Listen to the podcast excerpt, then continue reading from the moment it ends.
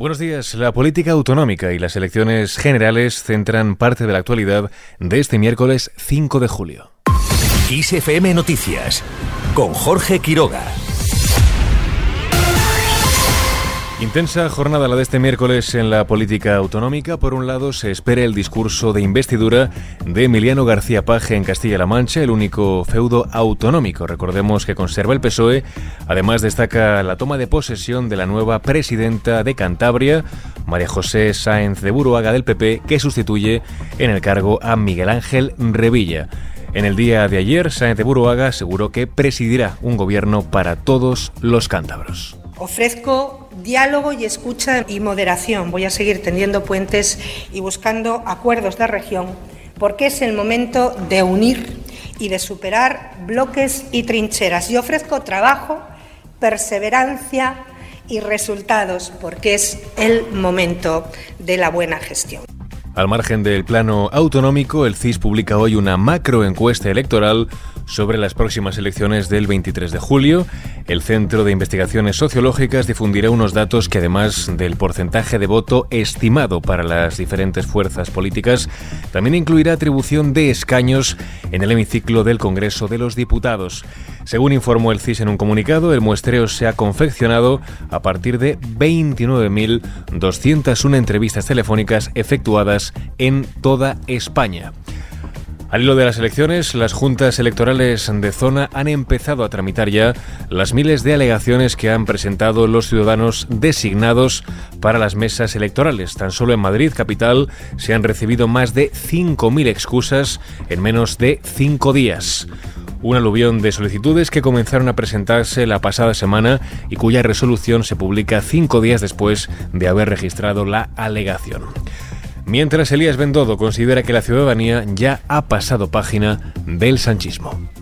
Yo creo que los españoles van más rápido que los políticos. Los españoles ya han pasado página del sanchismo. Y no creo que los españoles quieran crispación. No están insultando a Pedro Sánchez, no. Él va de víctima ahora, ¿no? Pedro Sánchez tiene que darse cuenta que los españoles han dicho, oiga, usted lo ha intentado como presidente del gobierno. Ha buscado unos socios, no tenía otros han sido unos socios indeseables. Por tanto, por ahí nos vamos a tragar y es hora de que usted dé un paso a un lado y se vaya a su casa. El coordinador general del PP insiste en que las próximas elecciones solo ofrecen dos caminos. Seguir como estamos, revalidando, dice el gobierno Frankenstein de PSOE y Podemos, o apostar por el cambio necesario que, según ha defendido, representa el Partido Popular.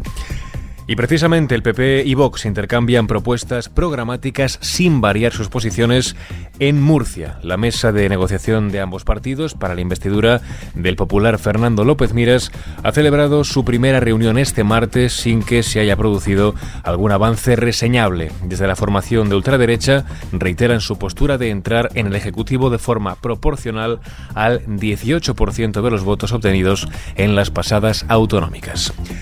Por otro lado, Nadia Calviño cree que Feijó solo da tumbos cuando habla de economía. La responsable de este ministerio considera que el máximo responsable del PP tiene falta de coherencia en esta materia el Partido Popular y en concreto el señor Feijón no hace nada más que dar tumbos cuando se pone a hablar de, economía. Falta coherencia y falta sobre todo una línea clara de, responsabilidad. Cuando uno habla de bajar impuestos a los ricos, ¿eh? eso sí lo tiene muy claro, tiene que explicar de dónde va a recortar, porque si no, no se puede seguir bajando la deuda como hemos venido haciendo nosotros estos años. Calviño ha puesto de ejemplo el cambio de postura del PP sobre la reforma laboral, que votaron en contra, pero que ahora dice les parece bien, o de la revalorización de las pensiones con el IPC, sobre la que no quieren aclarar su postura. Más cuestiones. El Tribunal General de la Unión Europea decidirá este miércoles si concede o no la inmunidad al expresidente catalán Carles Puigdemont y a los otros dos eurodiputados de Junts per Cat, Toni Comín y Clara Ponsatí. Al margen de este tema, agricultores mm, llegados desde distintos puntos del país protagonizan este miércoles una tractorada en el centro de la capital. Pedirán al gobierno ayudas para afrontar la sequía y los elevados costes de producción, así como celeridad para aprobar más medidas. Ya en clave internacional, los disturbios en Francia por la muerte de Nahel ya han llevado a la cárcel a 350 personas. Además, cerca de 800 deben pasar por los juzgados en los próximos días.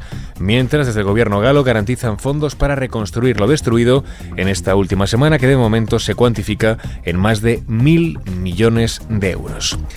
Y terminamos este repaso informativo con la previsión del tiempo para este miércoles. Tiempo estable y sin lluvias en gran parte del país, aunque pueden registrarse chubascos y tormentas ocasionales en el norte y tercio noreste peninsular. Las temperaturas tenderán a bajar en casi todo el territorio.